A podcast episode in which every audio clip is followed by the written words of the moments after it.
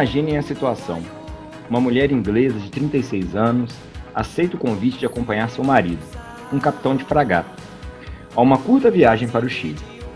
A empreitada exige meses de preparação e a viagem não surpreende. Maria anotou tudo em seu diário e em cadernos: a passagem pelo Brasil, as belezas naturais, os hábitos diferentes. No trecho final da viagem, quando o navio cruzava o Cabo das Tormentas, entre Argentina e Chile, uma tragédia acontece. O marido, capitão da fragata, morre ardendo em febre. O que fazer agora? Maria era uma mulher, estrangeira, em uma terra distante. Ficou curioso? Imagino que sim. Você já deve saber que esse podcast apresenta a história de mulheres pouco convencionais. O episódio de hoje apresenta a história de duas mulheres que reinventaram a sua trajetória. A Maria que falamos é Maria Graham, escritora, editora, desenhista, historiadora e viajante. Se você está intrigado com a trajetória de Maria, espere até conhecer Ida, Ida Pfeiffer, que vendeu a casa e o piano para custear a sua primeira viagem ao redor do mundo. Isso aos 45 anos após criar os filhos. O episódio de hoje é uma aula de história, uma sessão de terapia, um conselho do seu coach. Enfim, vamos contar hoje a história de duas mulheres que, não sabendo que era impossível, foram lá e fizeram. Eu sou o Marcos e estou para embarcar numa viagem de 91 quilômetros a pé pelo litoral brasileiro. Eu sou a Graziane e nesse momento estou viajando pela Nigéria com a Chimamanda. Eu sou o João Ítalo e no ano passado fiz uma viagem por 18 países em seis meses enquanto reunia documentos para minha tese de doutorado. Eu sou o Tiago e nesse momento estou viajando pelo Rio de Janeiro do século XIX na companhia de ninguém menos do que Brás Cubas, fantasma mais eloquente do Brasil. E esse podcast é um oferecimento da Companhia de Viagem Recorte e Costura, que promove sua aventura pelas alcovas do tempo. De navio a vapor ou trem-bala, o interessante para nós é que você desfrute desta experiência. Ela. Ela é a mulher, de mulher de quem? Mulher de é quem? mulher de mulher quem? de É mulher de quem? É mulher de quem? Ela é mulher de quem? Voyage, voyage. Maria Graham era pintora, escritora, desenhista e historiadora. Todas essas profissões juntas moldam o trabalho intelectual de peso produzido por Maria Dundas Graham Calcott. Filha de um almirante inglês, ela herdara o DNA de viajante do seu pai. Aos 23 anos, Maria acompanhou o pai a uma viagem à Índia, onde moraria e se casaria com um jovem oficial, que conheceu em Bombay. Todas as suas viagens seriam transformadas em livros que contavam a sua experiência na Índia, na Itália, no Chile e principalmente no Brasil. Visitou as terras tupiniquins por três ocasiões, onde trabalhou na corte como preceptora das princesas. Através de suas palavras, conhecemos melhor importantes personagens da história brasileira, como a Imperatriz Leopoldina, José Bonifácio e a nossa Maria Quitéria. O Dia do Fico e a Confederação do Equador são apenas alguns dos eventos retratados em seus diários. Maria não teve filhos, não sabemos se ela plantou uma árvore, mas podemos afirmar que os seus livros e aquarelas formam um legado importante para a posteridade.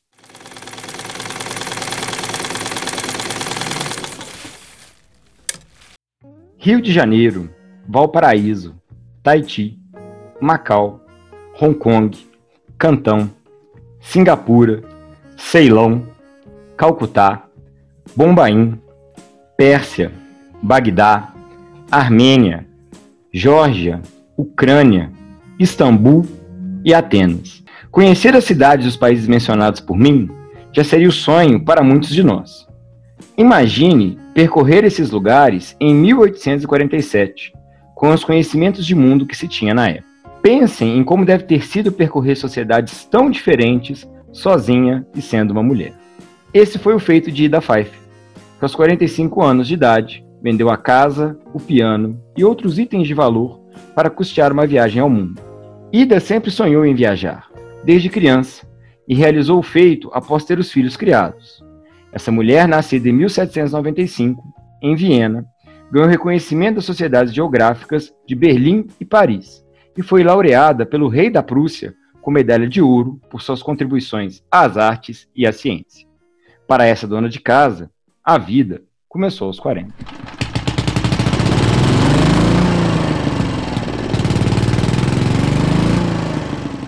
Viajar não é sempre bonito, não é sempre confortável.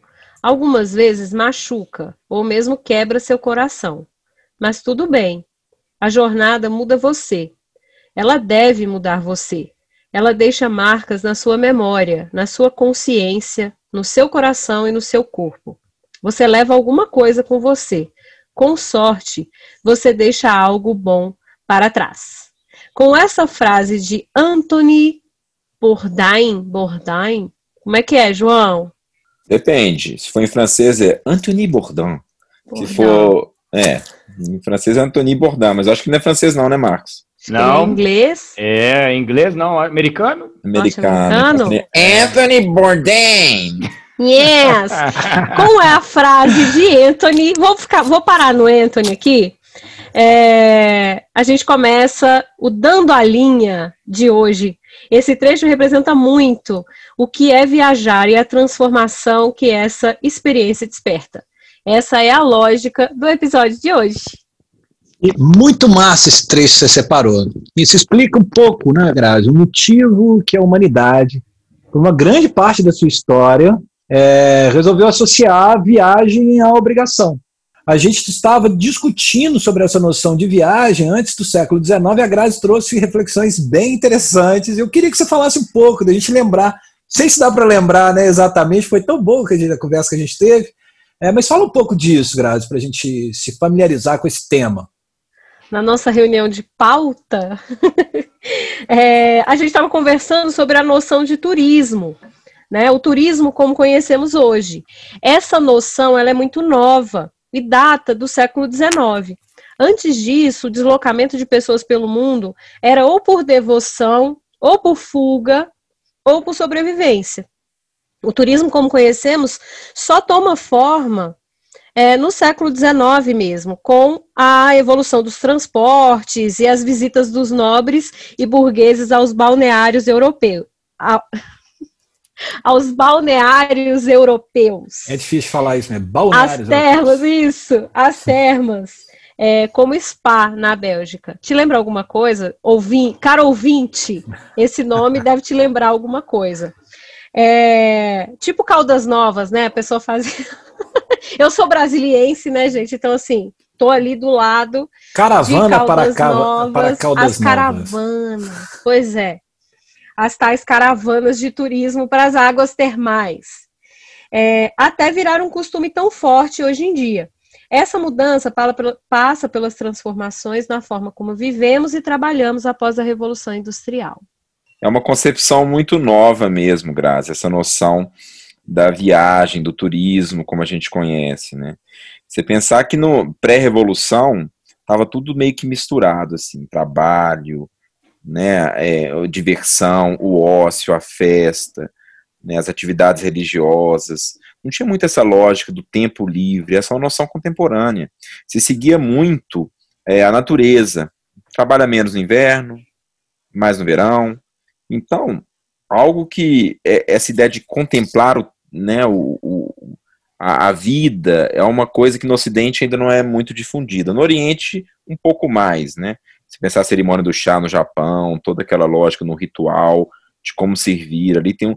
Né, aprecia-se mais esse passar do tempo. No Ocidente, um pouco menos. Então, essa ideia de viajar para turismo vai mudando aos poucos. E no século XIX, ela ainda está sendo construído, obviamente, ainda para quem tem dinheiro. É, então deixa eu dar uma amarrada aqui para gente, para o nosso ouvinte não ficar perdido. O turismo como a gente conhece hoje, né, que, ou seja, um tempo para viajar, para contemplar, né, tempo para fazer nada, que é o dote farniente, né, é, se divertir, né, é uma noção que está aparecendo ainda no, no, no século XIX, mais por volta de 1840, e vai amadurecendo nos anos seguintes. Inclusive, a Graça fez uma pesquisa sobre o primeiro pacote o primeiro pacotão turístico vendido aí. Conta para nós.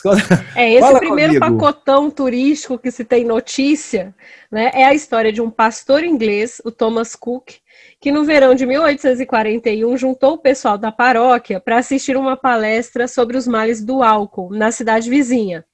Foi todo mundo de trem, 570 pessoas que pagaram alguns centavos de libra e tinham direito a passagem, chá, sanduíche de presunto, show de uma banda e ainda podiam jogar cricket.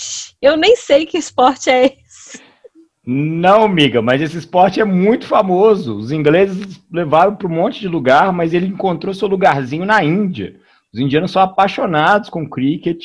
É um esporte que tinha a característica de durar horrores de tempo. Aí eles já inventaram um outro tipo de cricket que é para televisão, que faz maior sucesso. É impressionante. Cricket dá super certo na Índia. É, levanta a mão.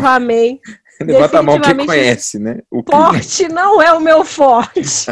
Tudo bem, mas na Índia faz sucesso. Muito levanta obrigada por essa explicação. Levanta a mão aí, gente. Quem conhece o cricket? Isso que eu fico pensando aqui. Mas ninguém, pouca gente conhece o cricket, mas todo mundo já, já pegou uma, aquela excursão, né? Aquela versão brasileira. Aqui no Brasil, nossa versão brasileira de discussão sempre é no busão, cheio, rola um cafezinho. Ali aquele, aquele sanduíche de presunto que eles estavam servindo aqui, eu acho que seria um pão com mortadela mesmo, sei lá, um show de arrocha, uma pelada com é, os prefiro. Amigos. Não é, Thiago? É mais, eu acho que tem uma, é mais a nossa cara, né? Mais gostoso. Aquela excursão, né, gente? Aquela excursão para Não, deixa Seguro, eu contar para vocês. A própria excursão para Caldas Novas. É, é, caravana. Tem uma diferença entre excursão e caravana. Silvio Santos há de nos explicar a diferença entre excursão e caravana. Mas deixa eu contar uma aqui. Eu estava na faculdade, eu fazia história na PUC Minas. E apareceu uma viagem assim, de última hora para Recife, em ônibus convencional, 36 horas de viagem para ficar num alojamento de telha de amianto, numa quadra poliesportiva, em pleno verão. Olha que. Ah, quem nunca passou um perrenguezinho numa viagem? Mas foi uma Jesus. delícia viagem. Vinte e poucos anos, gente. Pré-carnaval do Recife, a cidade estava maravilhosa. Estou eu querendo saber do sofrimento. Eu quero saber se o pato é macho, não. Eu quero o ovo. Já viu essa expressão? O joelho ainda permitia, né, gente? Vai crescendo, não oh. vai rolando mais uma dessa. Né? Quem nunca, né, Tiago? Quem nunca? Pois é, mas eu tô aqui imaginando essa viagem específica que vocês trouxeram, gente. É, é, é como é que é mesmo? Do Thomas Cook. Para né? assistir uma palestra sobre os males, sobre os males do álcool. 570 pessoas da igreja nesse trem. Deve ser uma festa, né? O ouvinte deve estar tá pensando o porquê de estarmos falando de turismo aqui no episódio de hoje. E só para você ter uma ideia do que é viajar naquela época, era algo pouco comum, era algo caro, era algo cansativo, perigoso e repleto de pavores. Traçou medonho aqui, mas não deixa de ser medonho. É uma coisa muito difícil, né? Perrengue, vamos falar assim, né? As duas personagens de hoje foram viajantes, gente as duas. E aqui nós vamos explicar a diferença entre um viajante e um turista. Há, há uma diferença grande né, entre esses dois agentes, né, sujeitos, o viajante e o turista. É, eles eram, os viajantes eram meio que descobridores que se aventuravam em lugares distantes e pouco conhecidos. Muitos europeus fizeram isso no século XIX, foram para a Ásia, para a África e principalmente para a América. Até a chegada da corte, em 1808, era proibida a entrada de estrangeiros no Brasil. Tinha-se muita curiosidade sobre o território brasileiro. Né? E a gente tem uma entrada muito grande de viajantes aqui depois dessa abertura, em 1808. É, nessa época, inclusive, um, um, cargo muito comum de se ocupar nessas, nessas grandes é, navegações, por assim dizer, era o cargo de naturalista. Era a pessoa que era preocupada em fazer um, em catalogar, em estudar a fauna e a flora desses, desses locais, justamente para levar o conhecimento científico para os lugares. O próprio Darwin, que eu sou fã, vocês ficam aquaqui brincando comigo, sou muito fã. ele, é, né? É, ele, ele ocupou por um, um, cargo de naturalista, não originalmente no Beagle, mas depois ele assume o cargo de naturalista na expedição que ele estava fazendo, e vai fazendo as anotações todas e produzindo um monte de material científico. Rolou uma treta, né, com o naturalista oficial, Marcos? É, pois é, o, o, capitão do Beagle não era um cara muito simpático. Ele brigou com o naturalista, despediu o naturalista no meio da viagem e falou assim: Ó, oh, você aí, Davi, agora eu sei que é o naturalista da nossa viagem. Foi isso que ele fez. Que Ô, massa, ouvintes, se vocês pudessem ver agora os olhinhos de Marcos, como eles É o crush de Marcos. Ao falar gente, com Charles Darwin. Vamos chicar. Nossa, coraçãozinho para Charles Darwin. Ele é o fofo. A gente vai sugerir agora no nosso Instagram, participem lá. Qual que vai ser o nome desse casal? Charles Darwin e Marcos Messias. Fica essa dica. Chipem, por favor. É. Gente, e nós estamos falando aqui de muitos homens tá? homens ricos ou patrocinados por sociedades científicas que percorriam por anos. E quando a gente fala anos, são anos mesmo. As viagens não eram curtas. Não é vou logo ali volta, um mês, dois meses, não. Viagens que duravam anos. Observando os animais, as plantas e as culturas desses países por onde eles passavam como um, uma missão, né? Trabalho. Concorda, gente? Ah, e eram textos que eram tinha um sucesso de venda enormes. Né? Eles publicavam esses livros e a elite europeia, a burguesia, lia com, com, com gosto. Né? Eles também estavam viajando junto com esses viajantes ao ler esses relatos. Né? Então, esse, muitas vezes são diários que têm registros, igual vocês comentaram, técnicos, mas também tem muitas descrições cotidianas de cenas ali, como que né, se pegavam um, um trem ali no, no, dentro de um trem subindo uma montanha, então, são, são textos que vão ser muito bem recebidos na Europa. Né? E muitas vezes esses viajantes, como você já mencionou, são patrocinados por sociedades científicas e recebem reconhecimentos até de líderes de Estado, como é o caso da Ida Pfeiffer, a nossa personagem de hoje, que recebeu uma, né, foi laureada pelo é, rei da Prússia. E aí, acho legal, né? Vocês pensarem, cadê as mulheres, né? No programa sobre as mulheres, a gente está falando sobre os homens que viajavam, mas justamente para trazer essa interrogação para a sua cabeça. Né? Vocês podem pensar que poucas mulheres se aventuravam a viajar. E era caro, né? Por que era caro, como a gente disse? Era perigoso, era pouco convencional. Né? Poderíamos até dizer que talvez não fosse adequado né? Pelas, pelo moral e o padrão da época. Né? E como diria o Chorão, para quem tem pensamento forte, o impossível é uma questão de opinião. E essas mulheres tinham um pensamento forte, eram mulheres decididas, porque para fazer o que fizeram tem que ter, tem que ter decisão, né? E essa é a questão que a gente vai discutir hoje. O que era ser mulher viajante no século XIX? Então a gente vai julgar essas mulheres, aliás, julgar vocês, porque elas já estão no tempo delas, não tem como tirar do tempo delas, né? Então a gente vai julgar os ouvintes no tempo dessas mulheres. A gente volta Rapidinho, só uma vinhetinha aqui. Até.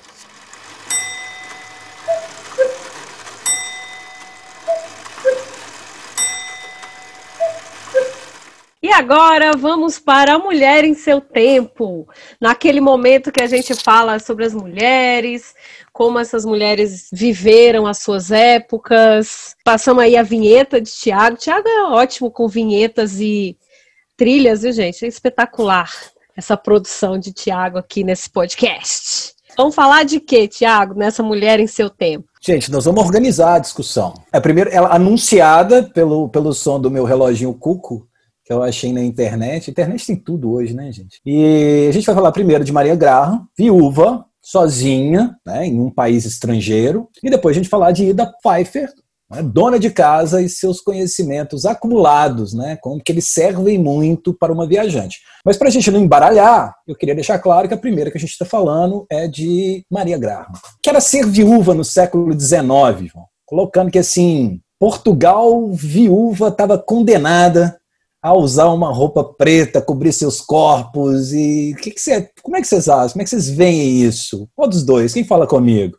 Grazi, fala, fala comigo, Grazi. Bom, eu ia falar o seguinte, né? Comentar que essa. que Maria Graham, ela fica viúva durante a viagem, né? Que ela tá fazendo com o marido, que é o Graham. Ela, ela tira. O, é, o Graham Graham. Graham, Graham.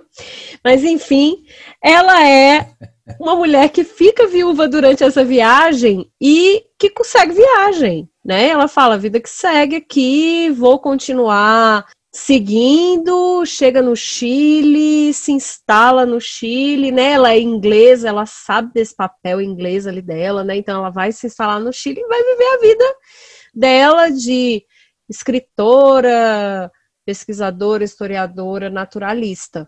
É, esse ponto da gente pensar como ela conduz a vida dela. Acho que isso aqui que a gente quis trazer na, na, na, nessa discussão, né? Pensar que no século XIX, até no XX, né? É, muitas mulheres, como o Tiago falou, estão condenadas a usar preto pelo resto da vida, a se colocar no, no, num papel que como sua vida acabou, sua vida como mulheres. Então, Graham, a gente sabe que ela tem uns casinhos, não vamos fofocar aqui não, mas ela tem casos ali no Chile, um ano depois que ela crushes, se tornou viúva, uns crushes.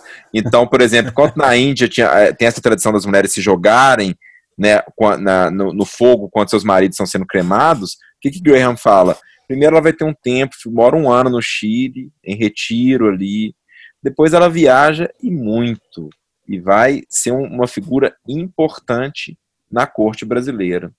Então, essa é uma reflexão pra gente. Porque o episódio de hoje, gente, já falamos no começo, é uma sessão de terapia, é a frase do seu coach. É, é história, é tudo, é para você sair melhor. É aquele sonho, né? Aquele sonho que se sonhou e fala assim, jamais conseguirei. Tá aí Maria Graham e, e Ida para dizerem pra gente que tudo é possível. Eu imagino é possível. como ela não deve ter sido julgada, né? Porque eu me recordo aqui, eu vou colocar uma cena. É, o meu pai faleceu, eu era muito jovem, eu tinha 11 anos, minha mãe era uma viúva jovem, na faixa dos 30 e poucos anos, 38 anos. E minha mãe, ela sempre pensava assim: quando vem uma coisa ruim, eu vou trazer como uma coisa positiva. Ela sempre usava muito vermelho nessa época. E no prédio se comentava que ela não sentiu tanta morte do marido, porque ela andava feliz com batom de vermelho. Então vamos pensar o que que Maria Graham não sofreu de julgamento por não ter voltado, né, para a Inglaterra, vivido ali como as pessoas queriam que ela vivesse a sua viuvez. Acho que esse é o ponto da aula da, da, nossa sessão é. de hoje. Papéis determinados, né? Impostamente determinados, como eles são castradores, como que eles são. Fique atento nesse episódio, porque agora a gente vai falar de Ida Pfeiffer. Ida Pfeiffer, dona de casa, que dá uma vira no giraia, né? Essa expressão é interessante. Ela corre na rede e resolve, vende tudo, né? E vai para o mundo. E leva consigo os conhecimentos. Como é que é isso, João? Você colocou isso no roteiro, cara. Me conta aqui, que reflexão é essa? Pô, dona de casa que leva os seus conhecimentos acumulados, que servem muito para uma viajante. Como é que você vê isso? A gente estava discutindo isso, né? Inclusive, eu discuti muito com Grazi que a nossa roteiro, é, ela faz a pesquisa e o roteiro. E pensa bem, quantas vezes a gente já não pensou que essa que esse ofício de cuidar da casa e da família muitas vezes é visto pela sociedade como uma mulher que não teve profissão e que não adquiriu conhecimentos. Mas vamos pegar um pouco da trajetória da Ida. Ida vinha de uma família de boa, né, de uma boa condição social. O seu marido vai sofrer uma perseguição política, então ele não vai conseguir manter, né, eles vão perder muito do dinheiro que ele tinha, e ela ainda não tinha herança dela, teve que esperar um pouco para ter acesso à herança dela. Então ela vai passar por um momento difícil né, trabalhando secretamente, que o marido não podia saber, dando aulas de desenho de música. Ela passou é, fome, passou frio, passou uma situação realmente muito complicada, né? E teve que ali dar o jeito para criar os filhos. Algo que várias, né, que, que muitas, muitas famílias passam. E aí eu fiquei imaginando, né, Grazi, quanto conhecimento que ela não acumulou ao longo dessa trajetória de dificuldade que ela foi exposta, né? Isso, porque antes dela ser viajante, né, ela é uma mulher, porque ela vai fazer essas viagens com 45 anos. Então, tudo que ela vive antes, enquanto é, a gente conversava de economia doméstica, né, de administração do lar, das poucas finanças, do, do, do pouco financeiro ali que ela tinha que administrar, ela fica, ela é, ela fica viúva também né? E aí cria os filhos, e depois que os filhos estão criados, ela vai fazer a viagem. Então ela vende tudo, vende o piano, vende a casa e vai viajar. É um sonho, né? Eu fico pensando muito nessa mulher assim que sonhou com viver essa aventura. E ela dá a volta ao mundo. Com, com dificuldades, não vai ser uma viagem fácil, porque ela não é uma nobre como Graham. Ela vai viver uma viagem é muito é... simples em alguns momentos, né, Grazi? Ela dorme de favor, Isso. né? Então ela come ali junto com, com pessoas da, da região. Então ela não vive ali nas principais lugares, como o Graham tá, tá com a família real, gente, tá?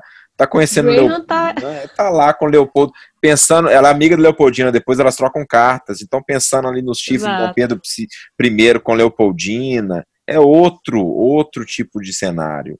Né? Ida não, Ida é uma, uma, uma desbravadora. Verdade.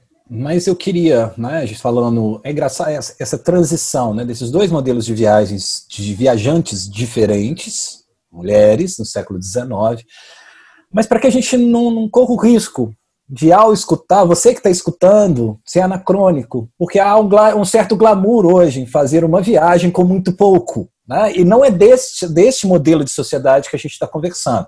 A gente vai falar mais disso daí para frente, tá? não vou me prender nesse assunto agora, mas são dois modelos diferentes né, de sociedade. Hoje é um glamour, né? vou viajar, passar um perrengue, bater uma foto e tudo mais. Nessa época, não. Deve ter sido um impacto muito forte essa, essa, essa queda em termos de, de, de. Como que se diz, João? Me ajuda a Em palavra. sociedades muito diferentes, né, gente? Ela tá indo para a. Índia, para a China, uma Isso, queda de status, sociedades com lógicas que dormem em lugares diferentes, então isso. todo esse choque ela vai fazer passar. uma pesquisa no Google antes, né? Deixa Não eu era pegar um aqui. avião, né, galera? Era pegar um, um navio. Uhum, Era pesado, sim. né? Tem entrevistado hoje. É entrevistado. Conta Temos pra mim. entrevistada, uma entrevistada. entrevistada. Perdão, perdão, perdão, perdão. Exato. Mas o que eu tava. O que eu- não, a gente perdoa. Mas a nossa entrevistada do dia hoje, eu acho que vocês vão se apaixonar com ela, como nós já nos apaixonamos. né? É, a, a entrevistada de hoje nossa é a Ana Miranda. Na verdade, eu conheci o filho dela em uma das minhas viagens. E conversando com ele, ele me contando assim, falou: Nossa, minha mãe, depois que a gente já estava adulto, falou assim: Ah, tô cansado disso aqui, largou tudo lá, vendeu os, muito igual a Ida, vendeu os bens que ela tinha tal, e, e, e- vive não mais no Brasil, ela vive, ela é uma viajante. Então, quando eu estava escrevendo esse roteiro, falei, gente, Ida, a gente tem uma Ida no século XXI aqui, né? Então é interessante gente perceber essas, essas, é, essas personagens que são desafios diferentes, mas que motivações muitas vezes semelhantes. E aí a gente vai deixar agora a Ana falar para a gente um pouquinho desses desafios e de motivações que levaram ela a fazer essas viagens pelo mundo. O que me levou a fazer essa viagem foi quando eu terminei o doutorado, depois de passar quatro anos e meio sem férias, sem fim de semana, nem nada disso, eu me dei dois meses de férias pelo mundo e dei a volta, foi minha primeira volta ao mundo. E aí eu descobri que era aquilo que eu queria para minha vida. Eu estava com os dois filhos criados, eu comecei a ver essa possibilidade de me aposentar e, estava ok, porque eu não me aposentada, não me aposentaria, aposentaria para ficar em casa. Não tem sentido é, para mim. Se eu ficasse em casa, eu ia continuar est- estudando, eu ia fazer um pós-doc, eu ia continuar trabalhando, eu ia continuar no consultório. Mas eu, se, eu, se eu fosse aposentar, era para viver a vida, para aproveitar o que eu tinha de tempo, que eu tenho de tempo ainda, e conhecer novos lugares, novas culturas. Eu acho isso fascinante.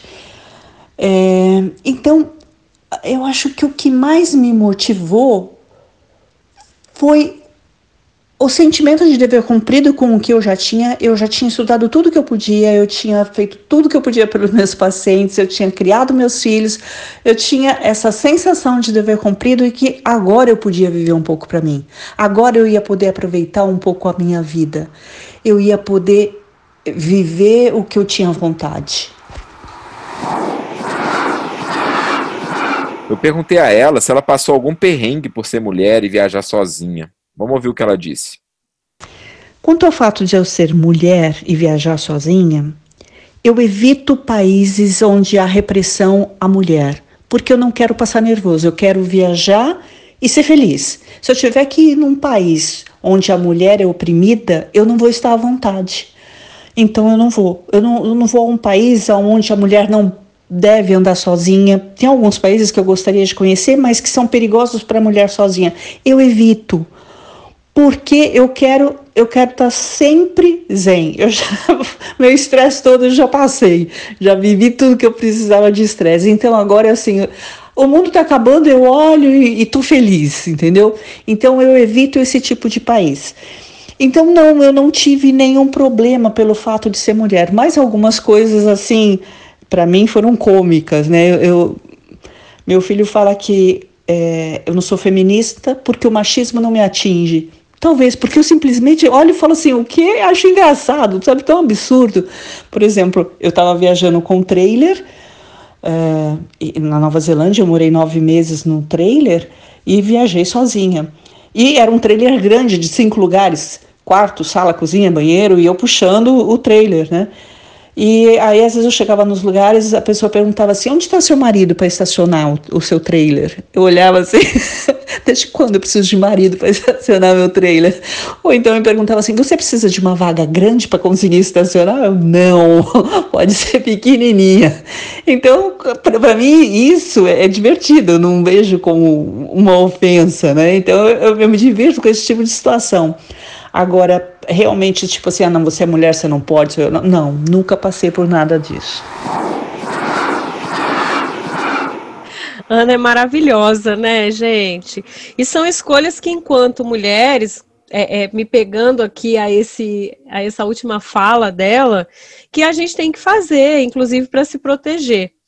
É, bom, mas esse papo sobre as, os, os perrengues que as mulheres passam ou podem passar vão ficar para a hora do café. É, eu fico perguntando aí, Grazi, você está fazendo também as contas aí? Criou os filhos, também vai pelo mundo? Fica esse desafio aí, hein? Será que vai fazer a mesma coisa? Gente, não sei se vocês sabem, mas Grazi, ela já tem no horóscopo o signo da viagem, da, da descoberta. Viagem. Né? Então, é isso eu fico pensando, Grazi. Você vai dar esse, esse plano aí, gente, ó, chegou 45, se, quem não se arrumou, não arrumou, porque eu vou rodar o mundo. É isso, Grazi? Menina, eu acho que é o não, sonho mas você não vai me responder mulheres. isso agora, né, Grazi? Deixa para a hora do café, a gente volta com essa resposta, segura. E mais algumas Vamos passar o café. Stories. Vamos passar o café? Marcos, eu inventei, aí, uma, inventei uma moda nova de café com açúcar mascavo. Será que ah, rola?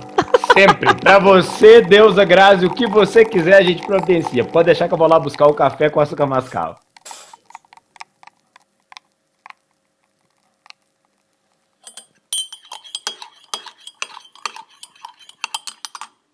Chegou a hora do café. Grazi trouxe novidades aí pro café dela. Café com o que, que você tava falando, Grazi? Tem gente é, que não gosta de açúcar no café de jeito nenhum, né? É um pecado. Eu não sou mortal. muito fã do açúcar, não, mas o açúcar mascavo até que dá um gostinho bem diferente hum. no café. Ah, Recomendo. Eu tô com chá preto, gente. Desculpa a heresia. Ó, oh, fica a sugestão também. Café com rapadura também é bom. Café com rapadura também é legal. É na vibe do açúcar com mascavo, açúcar mascavo aí. E agora e a gente vai discutir ah. o quê? Tem cafezinho? Tem. Aí, tem café, tem pão de queijo. Eu queria começar, eu queria abrir essa discussão falando um pouco sobre a questão do que é a noção de viagem, retomar um pouco essa noção de viagem. Porque eu acho que o nascimento do século XIX traz uma transição muito forte para a condição humana. O próprio processo de mercantilização do trabalho, ou seja, o trabalho torna-se um, um, não, né, um produto a ser vendido e a ser comprado, e há muito só resta isso, coloca muitas pessoas numa condição, acho que absolutamente, é, como que eu digo, de aprisionamento de suas horas de vida, suas horas vitais, né, todas elas dedicadas ao trabalho. E que definitivamente não é a condição daquele que compra trabalho, que é o burguês. Né? Então vamos imaginar também essa, essa, esse, essa entrega né, para esse novo horizonte de possibilidades, que é a viagem turística, a essa classe específica. Né? É e aí a venda de pacotes de viagem, uma série de coisas, para poder, como forma de diversão, já capturado por uma indústria que começa a investir nisso. Diga-me, João, é, tá começando a surgir a viagem como status, né, gente?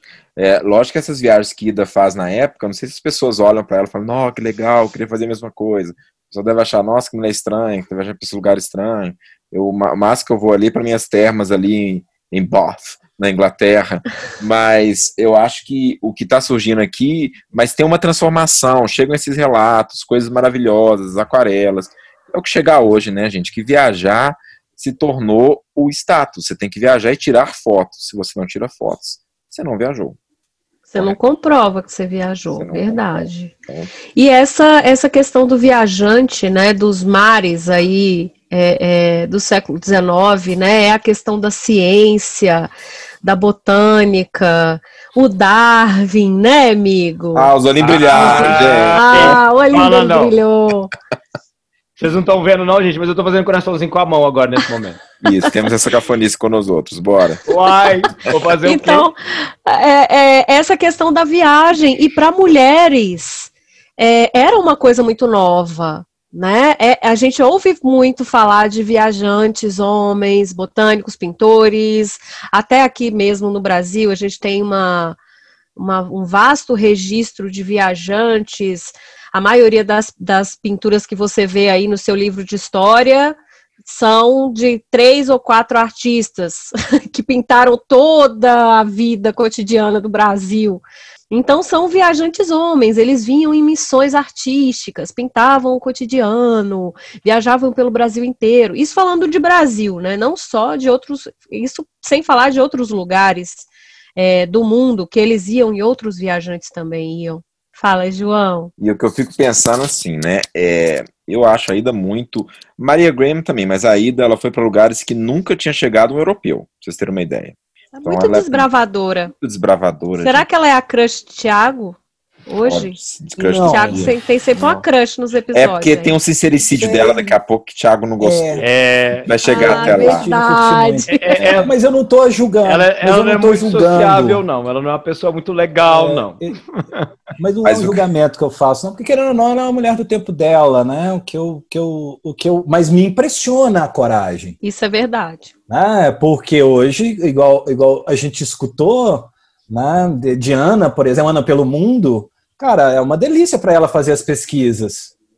É, faz parte da viagem pesquisar, e hoje a gente tem um arsenal de possibilidades para você ter imagem de satélites, você tem internet, você tem celular, é, né, do, do, momento GPS, do momento da sua viagem, você, você tem... tem tradutor automático de línguas absurdamente diferentes da nossa, para você poder se comunicar. Você está falando de uma mulher, bicho, vai na cara e na coragem. Você tem a resenha. Tem um almanac, né, querendo ou não, para poder pesquisar ali, né, em termos de foto. A gente não tem esse recurso. Você tem uma mulher que de fato se joga para uma aventura e uma aventura que eu tô pensando aqui deve ser não é não, Marquinhos? Nossa, fala não, Thiago, porque eu fiquei pensando nisso aí, cara. Hoje, se você digitar qualquer lugar do mundo, tem toneladas de resenhas sobre N perspectivas sobre esse lugar. E aí nós estamos falando desse, dessa pessoa que é tipo assim, ah, já ouvi, né, né, a gente fica se perguntando, será que ela ouviu falar do tal lugar para resolver ir para lá ou foi mesmo? Tipo, ah, eu tô igual a folha no vento, para onde que tiver que eu irei. É, é impressionante. E um ponto importante é, mas tinha um benefício dela ser mulher e viajar naquele momento.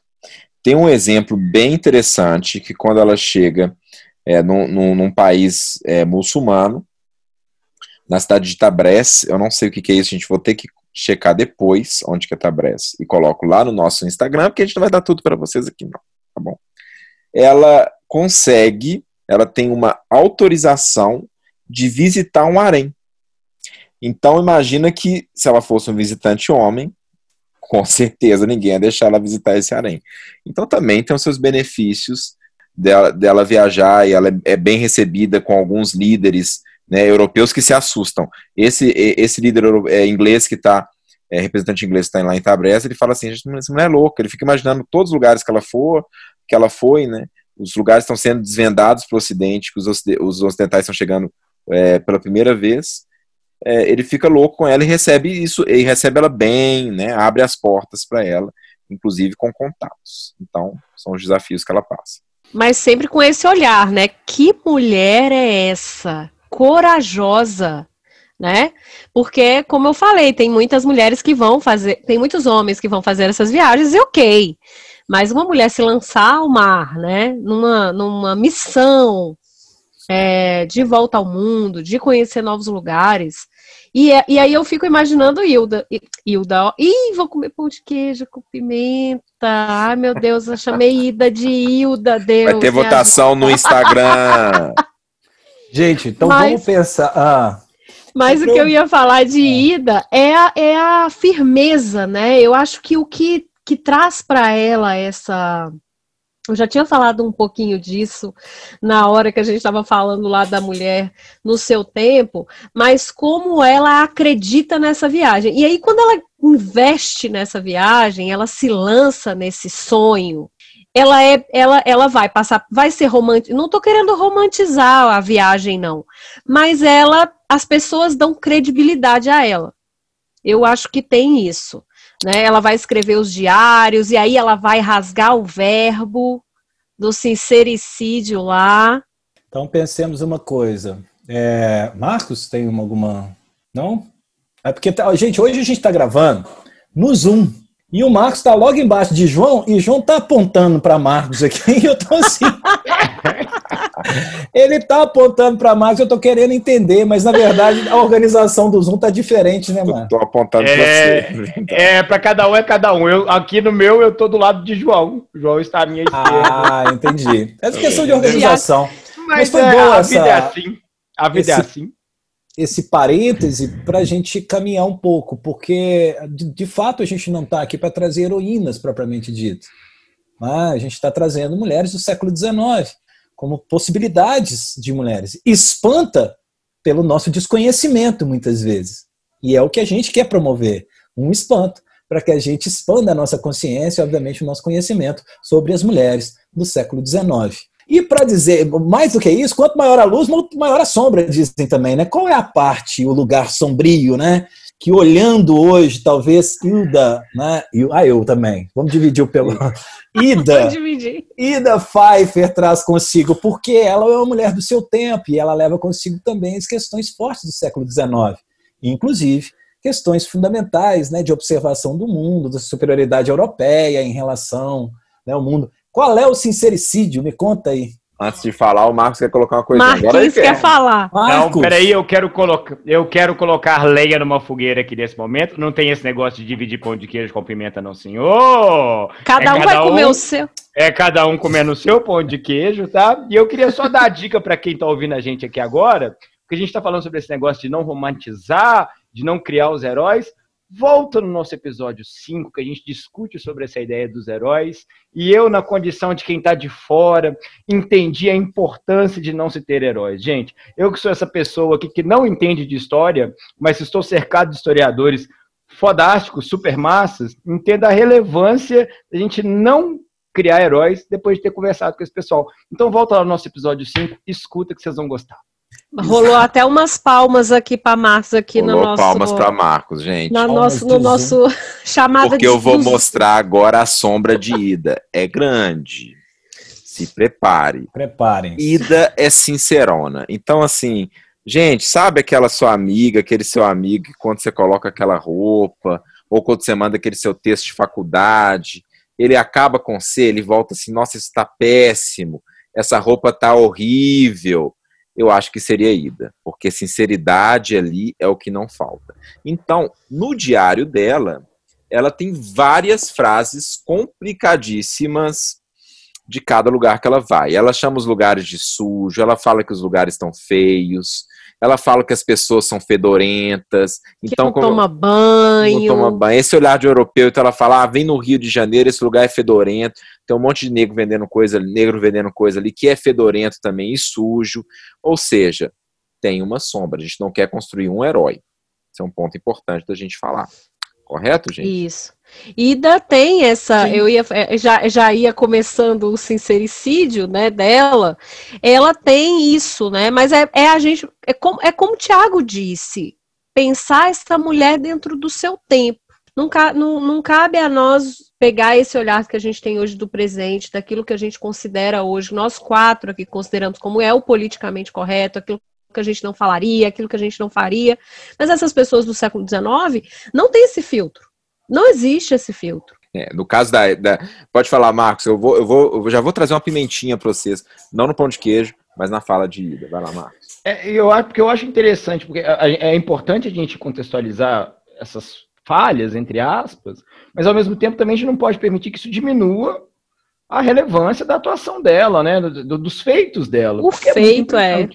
É, né? Porque para o século XXI ainda é um feito impressionante, isso é uma pena que, na verdade, ainda seja um feito impressionante no século XXI, uma mulher que se dispõe a fazer isso, mas no século XIX ainda é, é ainda mais impressionante e ainda assim merecemos falar sobre ela, merecemos pensar sobre ela e merecemos e, ela, e aí ela merece que o nome dela seja divulgado para que inspirem novas ações, para que inspirem mais mulheres como essa. Isso é relevante, isso é importante, mas o que é importante é fundamental. Eu acho, e aí eu acho que a maior contribuição que a gente quer trazer com o recorte e costura. Por isso o recorte. Nós estamos recortando a mulher no seu tempo. E, obviamente, ela vai trazer consigo o retrato da sua época, de uma mulher de elite, uma mulher branca, viajando o mundo e se espantando né, com que ela não considera estar no nível de civilização e dentro do romantismo do século XIX, do idealismo do século XIX, do nacionalismo do século XIX, do qual que é a sociedade que ela cresceu. Então tudo do aquilo é estranho, tudo aquilo é outro, né? Tudo aquilo é outro. Né? Então essa questão é importante. Como é que é, Grazi? Você estava dizendo? Eu ia falar do imperialismo do século XIX, Sim. né? Quando a gente conversou na, na, na, reunião de pauta, como diz o João, a nossa reunião de pauta, é, como essas pessoas também serviam ao imperialismo, né, para construir aquela ideia de nação superior ou superioridade de nações sobre outras. É, eu acho porque esses textos, inclusive, é, eles concretizam na, no, no, imaginário europeu essa ideia de superioridade. Porque quando eles estão lendo esses relatos, eles realmente falam: não, realmente esse povo está abaixo da gente numa escala evolutiva. E Marquinhos podia ficar aqui horas falando dessas teorias raciais, né, Marquinhos? Mas nós teremos um episódio assim teremos. ou nós teremos um episódio teremos. assim? O Zolim tá ah! brilhando, gente. Nossa, e nem falei Darwin, os Zolim brilharam.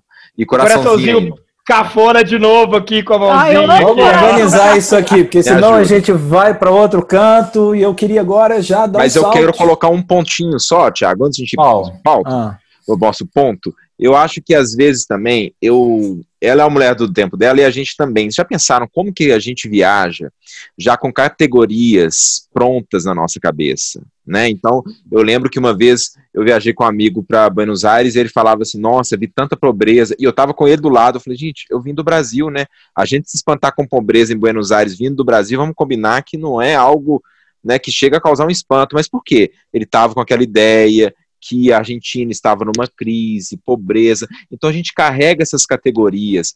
E aí, para só aliviar um pouquinho da alma, da, da barra aí de ida, eu fico pensando também, quando eu fiz uma, uma viagem, eu fui para Hong Kong fazer uma pesquisa também no doutorado, e aí eu fiquei 15 dias lá, e eu lembro de eu olhando as, os, os hotéis, e eu jogava no Google Maps, jogava o bonequinho lá no meio, sabe, gente, pra você ver a, a foto, e eu achava uhum. tudo tão bagunçado, tudo tão feio, tudo para mim tinha uma cara de perigo, sabe? Eu ficava com medo de ter uma máfia chinesa que ia me levar para sei lá onde, voltar sem um rim. Pode parecer algo absurdo, gente. Eu estou no século XXI com as informações, mas eu fui uma criança nos anos 90, assisti muito Bruce Lee. Então tinha a máfia chinesa, dragão branco com, com, com o Jean-Claude Van Damme, isso tá na minha memória. Então. Os Aventureiros do Bairro Proibido, né? Ai, eu adorava esse filme. Então é essa viagem, gente. Eu já tinha viajado para lá antes de ir. Então, quando eu cheguei lá, eu não entrava em nenhum dos, dos restaurantes que estava ali perto. Falei, isso tudo deve ter ser sujo, eu devo pegar uma salmonela. O que mais que eu podia pegar lá, Marcos? Me ajuda, uma salmonela, tava me esperando. Um verme qualquer te um esperando na carne. ia ter que tomar Anitta, e tava pensando naquilo tudo. E aí, um dia, né, eu faço amigos no arquivo, gente. Fiz amigo com, com cara do arquivo, estamos batendo papo, ele com aquele inglês sofrido, e a gente lá tentando. Aí falou assim: não, vamos, vamos jantar. Me levou para o lugar que eu falei, gente, o que, que eu estou fazendo aqui? Esse lugar com cara de sujo, esse cheiro que tá chegando, o que, que tá vindo ali dentro? Vem um pratinho, gente, gostosinho, igual o mexidinho da mãe, com umas carninhas dentro, um ovo quebrado em cima. E eu fiquei pensando, olha só o tanto de preconceito que eu tive com esse lugar, que eu passei três vezes e não entrei, né? Final, final, final da história. No fim da viagem, como é que eu estava? Continuava no McDonald's, nos restaurantes, nos restaurantes vegetarianos, com medo da carne que eles me servir. Não me despido do meu preconceito, gente. Então, quem sou eu para jogar a primeira pedra em ida? Ótimo, de nós, ótimo, né? Eu não, excelente essa experiência. Eu também adorei ouvir esse lado, assim, essa história ficou muito legal, João, muito massa. Muito bom. Legal você trazer essa experiência, João, porque hoje a gente tem esse impasse, né? Quando se fecha um pacote de viagem, oferece também muitas vezes um lugar artificial, né? Não lugar. Os pacotes né? de viagem às vezes resolvem proteger, é, proteger as pessoas do lugar que elas estão indo, né? Ou seja, para as pessoas vão, muitas vezes para a Bahia são protegidas da própria Bahia. As pessoas vão para não sei onde são protegidos. Os, os, os, camareiros dos hotéis às vezes são proibidos de conversar com, com os turistas. Como que você vai para um lugar e não conversa com a gente do lugar? Então, é, não quer dizer que não é um turismo válido. Não, a gente não está questionando o turismo de ninguém aqui. Só que a gente está tá, tá, tá trazendo pessoas que, que se propuseram a viajar e descobrir outros lugares. Que sejam arquivos, né, João? Exato. Mas é, é, é, não, são arquivos de viagem, mas você tem que se interar com o espaço. Né? E aí, muitas vezes, pode ser que alguns lugares saiam né, da imagem do outdoor ou da capa da revista que você viu, aquela imagem maravilhosa. É. É o ah, lado B, né? Oi. É importante a gente ver o lado B da, dos lugares. É, é o, o, turismo legal de se fazer hoje é você conhecer as cidades é, por trás do outdoor. O que está por trás do outdoor, né, Tiago? E aí, Marcos, o que, que, você quer falar? É, o turismo legal que a gente é. curte, né, Gra? nós vamos fazer. Que a gente faria, né? a gente faz. É, tem uma galera que definitivamente não quer saber de pobreza porque acha que não está lá para isso. E é um discurso Verdade. corrente, né? Ou então, de caminhar 90 quilômetros na costa brasileira, né, Marcos? de uma ideia de... Ah, é verdade, gente. Mas é, não é o lado B, né? Aventuras. É, é, é a realidade, a aventura, exatamente. É ter boas histórias para contar depois de você ter vivido boas viagens, né? Porque né, senão você fica muito no, no turismo pasteurizado, assim, por assim dizer. E aí vamos colocar, então. Mas vamos dar um crédito para a Ida, porque tem um fato dela que eu gosto muito, gente. Ela recebe então, a Real Sociedade Geográfica de Londres manda uma medalha de honra para ela pelo trabalho que ela fez. E o que que Ida faz? Ela fala assim: eu não quero. Por quê? Vocês não aceitam mulheres nessa sociedade? Então por que, que você está me dando uma medalha pelo meu trabalho? Ela nega essa medalha. É, inclusive esse papel da mulher na ciência no século XIX, a Ida já escancara isso, se não tem mulher na sociedade, eu não vou participar tem muitas limitações. E a gente tem episódio da Maria Graham que é bem complicado. Isso. Ela tá é, é, no período que ela tá aqui na América do Sul, no Chile, ela vive, né, um terremoto. E aí ela escreve no diário esse terremoto. E se eu não me engano surge surge uma ilha depois desse terremoto. E aí ela vai ser durante muito tempo esse relato dela vai ser utilizado pelos geólogos, né? Para poder ali confirmar isso. E, e de, em determinado momento um geólogo vai questionar, vai dizer, não, essa mulher está viajando, essa, essa ilha nunca existiu. E aí, só depois que o Darwin confirma que esta história, aí o olhinho de Mars brilhou, que Darwin chancela, né, que confirma ali que ela está em razão, é que esse relato vai ser é, validado novamente. E aí tem um caso até curioso que o, o, marido dela e o irmão falam assim: Nós vamos te defender. Aí ela fala: Não precisa de ninguém me defender, não. Eu vou escrever a minha própria carta de defesa. Eu adoro. Mas é isso, né? É pensar essa mulher na ciência. E isso é interessante de pensar até mesmo para depois do século XIX. A, a mulher ela precisa de uma chancela masculina para exercer a ciência. Então, ela, ela tá lá, ela vivencia a situação, ela faz o relato, aí depois querem colocar ela na condição de, sei lá, de histérica, de louca, de, de, de tudo, e aí vem o super fofinho, vovô Darwin, essa pessoa sensacional, que eu sou muito fã, para virar e falar assim, não, oh, faz sentido o que ela está falando. E aí, quando ela ganha essa chancela masculina, isso é altamente valorizado. E, e, é legal da gente pensar, por exemplo, que isso não se restringiu ao século XIX. No próprio século XX mesmo, a gente tem um, um, uma história que me chama muita atenção. A primeira esposa do, do, do Einstein, por exemplo, que é a Mileva Marik, existe uma certa controvérsia histórica, mas acredita-se que ela tenha contribuído para a teoria da relatividade de Einstein. As notas dela, por exemplo, na Escola Politécnica Alemã, onde, onde eles se conheceram, Einstein e Mileva se conheceram, em alguns momentos é melhor do que a do Einstein, mas ela não consegue concluir o curso que o Einstein consegue. Então, olha como é que esse, esse machismo está impregnado na ciência no século XIX, no século XX, e por que não pensar, infelizmente, também no século XXI, não é mesmo? Mas a gente está aqui para a gente ir repensando essas situações e melhorar esse cenário. E tenho esperança de que no futuro a coisa vai ser melhor. Futuro a gente tem que fazer agora, né, Marquinhos? Aqui eu já pegando aqui os questão Falou dos tudo. homens, É, né? que eu sempre falo aqui no podcast. A gente está aí nessa luta, né? E a gente faz esse podcast acreditando que nessa mudança, que ela tem que ser logo, que ela é urgente. Justamente, Grazi. É, a mudança ela é necessária, mas para a gente mudar a gente precisa de educar o olhar, né? A gente vem de uma sociedade estruturada sobre um patriarcalismo muito forte e, e- e naturalizando ações machistas, naturalizando atividades racistas, não porque a gente não condene o machismo, mas porque a sociedade contemporânea ainda não sabe olhar e identificar os males que eles trazem dentro de uma estrutura social fundada sobre essas questões muito fortes. E é isso. Verdade. A gente está chegando ao fim do nosso episódio e trouxemos algumas questões motivacionais, né? Nós somos também, a gente não é coach, A gente não é a gente não é coach não, mas conta por que que é que vai acontecer, né? João? Fala comigo aí. Ah, mas vamos levar. por É frases para vocês se É, inspirarem. Elas inspiram a gente, né, É. gente? Preparou algumas frases aqui.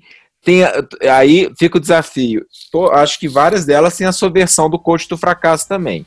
Coloque lá no nosso Instagram qualquer versão. Mas vamos começar cada um com sua frase. A minha é: Nenhum obstáculo será grande se a sua vontade for maior. Grazi, Uau. A frase Uau. que eu escolhi motivacional tem muito a ver com as nossas é, mulheres de hoje. Coragem e medo andam juntas, mas se tiver que escolher, arrisque. Tchau. Hum, muito bom, muito bom, muito bom.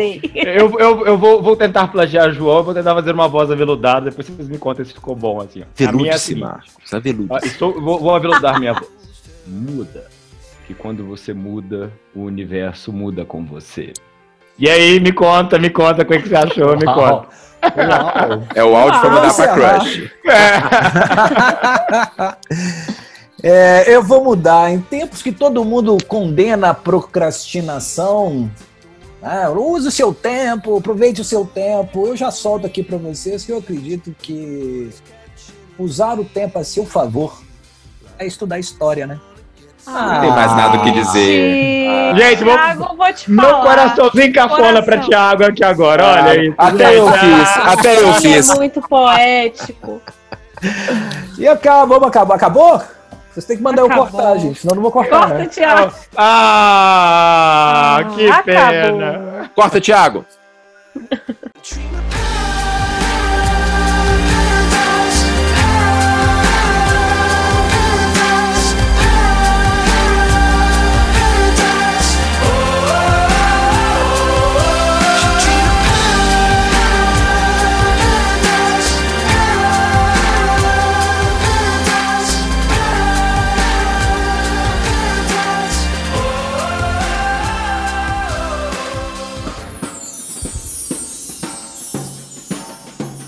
Apresentação: Graziane Andrade, João Ítalo Oliveira, Marcos Messias e Tiago Peixoto.